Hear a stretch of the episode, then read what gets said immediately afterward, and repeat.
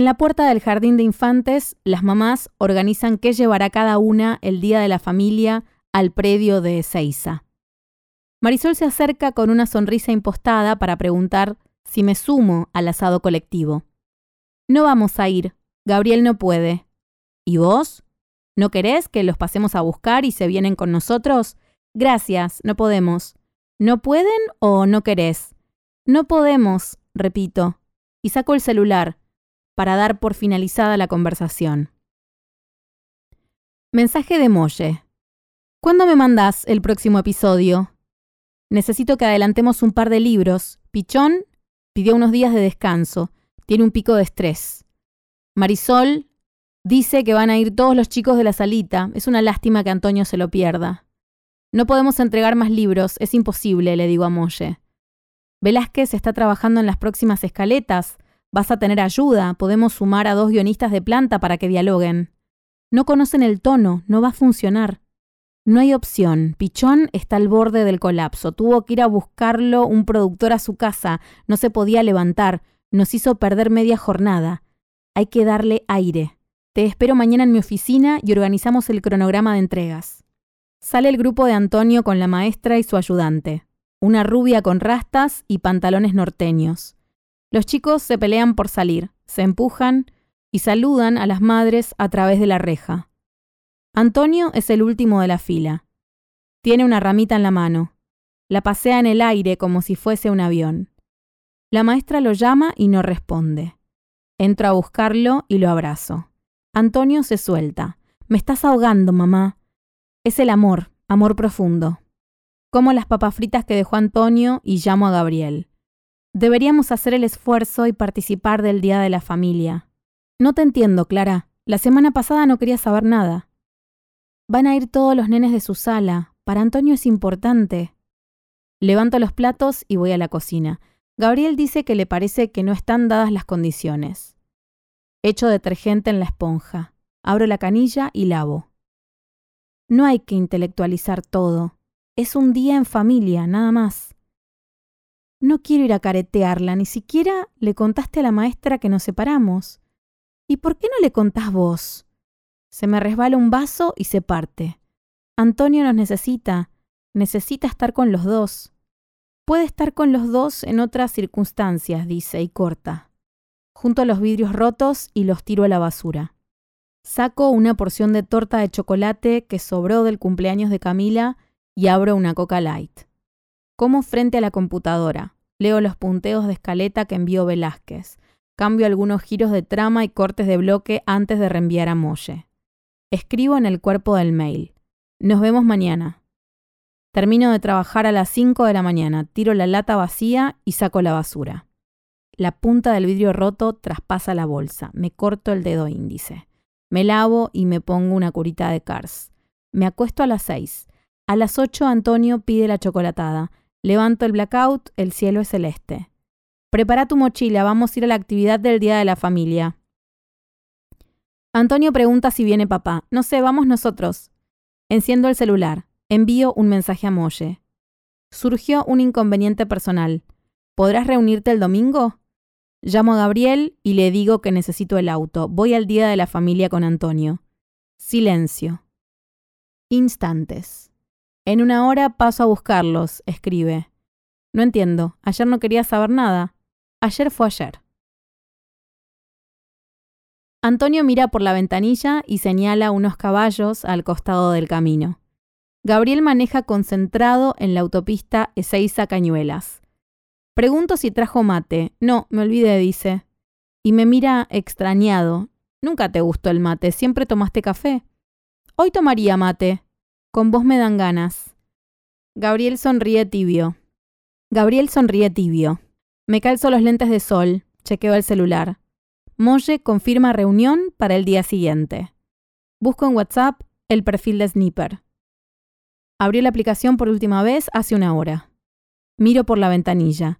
Una pareja en un Fiat 147. El primer auto de Gabriel con el que nos fuimos de vacaciones cuando apenas nos conocíamos. Uruguay, ruta, mate. Suena panacea. El peluzón of milk. Ah, ¿qué será de ti? No intentas ser así feliz. desesperado allí al caer.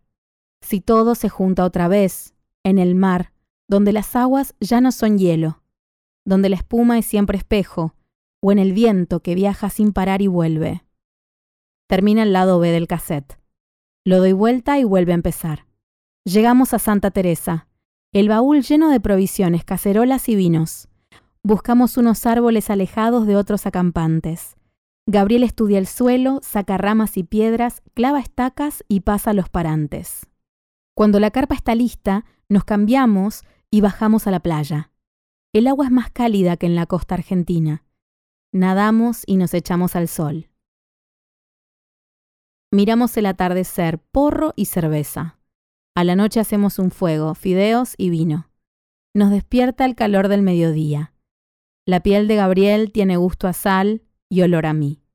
Al otro día se repite la secuencia, cambia el viento y el menú. A la madrugada nos despierta la lluvia, gotas sobre la cara, barro y bichos. Hacemos una canaleta profunda, nada detiene el agua. A la mañana guardamos la carpa y nos vamos a Punta del Diablo. Alquilamos una habitación con baño compartido en una posada. El dueño, barbudo, con alpargatas y canas, habilita la heladera para guardar nuestras provisiones.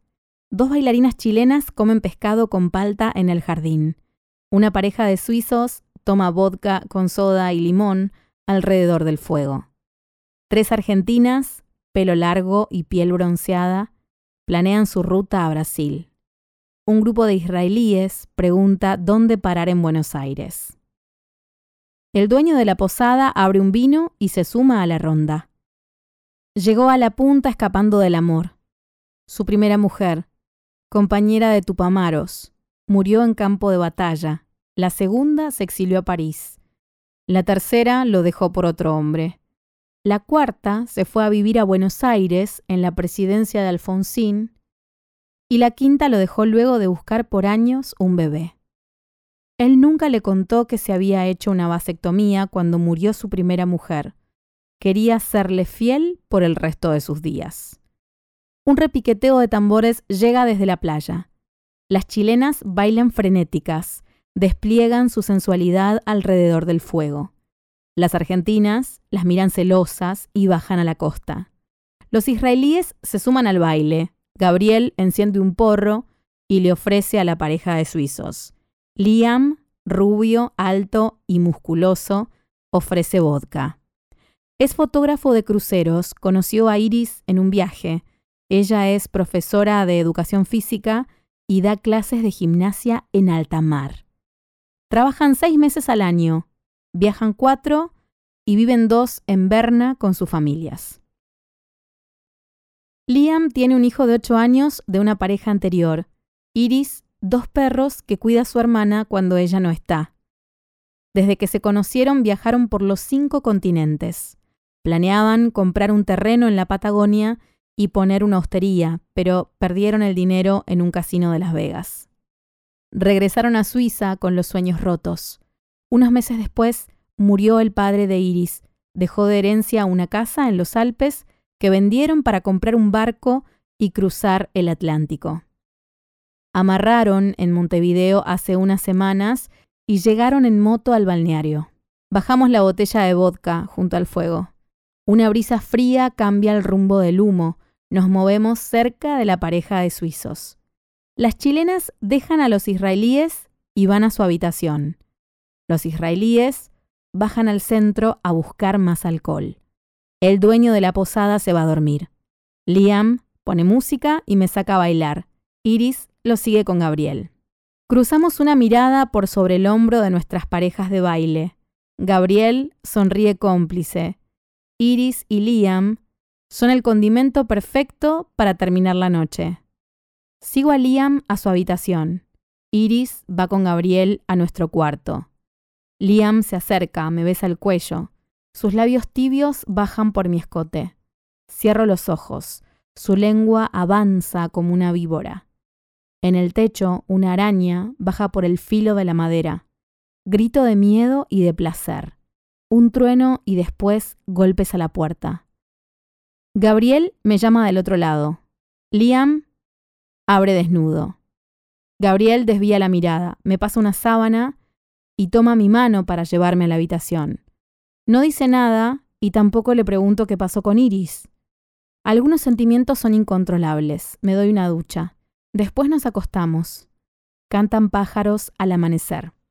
El predio de la Unión del Personal Municipal que alquila el Jardín de Infantes tiene varias hectáreas boscosas con piletas, quinchos, parrillas y sectores de juegos. Las familias reunidas en los quinchos comen, beben y conversan. Los chicos corren, van y vienen. Los hombres conversan alrededor de la parrilla, vaso de vino en mano. Las mujeres preparan ensaladas y corren a los chicos para ponerles protector solar. Gabriel mira el panorama y pregunta, ¿qué hacemos acá? ¿Estás segura de que querés quedarte? Antonio baja la ventanilla y le grita a Valentino que está sentado con Marisol bajo un árbol. Gabriel apaga el motor. Antonio sale a encontrarse con su amigo. Gabriel baja una bolsa con una botella de Coca-Cola, fiambre y pan lactal que compré en Carrefour. Marisol se acerca a recibirnos. ¡Qué bueno que vinieron! ¿Quieren un sanguchito? No, gracias. Trajimos nuestras provisiones. Marisol mira la bolsa de supermercado y dice que es una picardía comer fiambre con toda la carne que hay. Ahora les traigo algo de la parrilla. Se aleja moviendo las caderas con sus calzas deportivas y su musculosa juego. Gabriel busca a Antonio y le pone protector solar. Marisol regresa con dos sándwiches. Está súper tierna, ya me comí dos, tengo un hambre voraz. Se toca la panza y dice en voz baja que tiene un atraso. Felicitaciones. Mañana me hago el test y te cuento. Con Edu estamos buscando desde hace unos meses. Me muero por darle un hermanito a Valentino. No quiero que sea hijo único, es mucha carga emocional. Le agradezco por los sándwiches y me alejo a saludar a las maestras que están sentadas con la directora y el profesor de educación física, diseñando el cronograma de actividades para la jornada que incluye juegos con agua, música y baile con espuma. Barbie, la maestra de Antonio, me pega una tarjetita verde en la remera. Vas a ser del equipo silvestre. Coman algo que en un rato empezamos con las actividades. No creo que nos quedemos mucho, digo, pero Barbie no escucha. Dos nenas se la llevan de la mano hacia los juegos. Me alejo del sector más poblado y me acuesto sobre el césped. Uso de almohada mi suéter doblado. Gabriel me despierta un rato después. Tenemos que ir a jugar. No me jodas, digo. Pongámosle onda, Clara, ya estamos acá. Frente al quincho, el profesor de educación física habla por megáfono. Presenta a los cuatro equipos, marino, terrestre, solar y silvestre. Cada equipo tiene que armar una pirámide humana. Gana la más alta. En sus marcas, listos, ya. Los hombres del equipo verde se arrodillan. Las mujeres se acomodan arriba y sobre ellas los niños.